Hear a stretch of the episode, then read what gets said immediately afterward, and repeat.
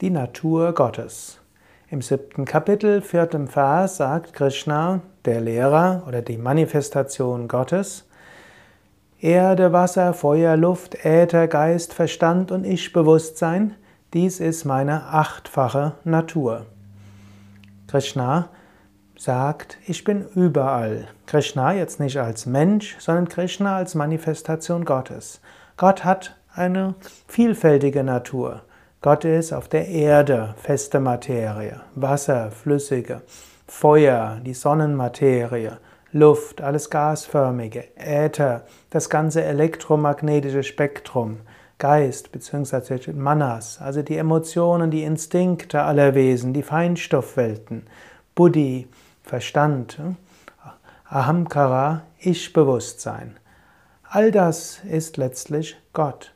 Gott manifestiert sich überall. Das heißt, Gott ist allgegenwärtig, allmächtig, allwissend. In allem kannst du Gott sehen. Eine Weise, Gott zu sehen, ist mit Ehrfurcht. Aus dem Begriff Ehrfurcht ist oft Furcht geworden. Aber eigentlich ist, geht es um Ehrerbietung, die wir Gott darbringen können. Du kannst dir schon mal bewusst machen, wo im Materiellen kannst du Gott besonders spüren. Vielleicht in einem Baum, vielleicht im Berg, vielleicht im Himmel oder einem etwas besonders Schönen, vielleicht auch in einem besonders schönen Gedanken. Sei dir bewusst, letztlich hinter allem ist immer Gott.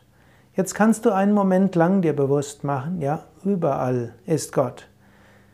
Im Äußeren, im Inneren, im Groben und im Feinen. Es gibt nichts, was nicht Gott wäre.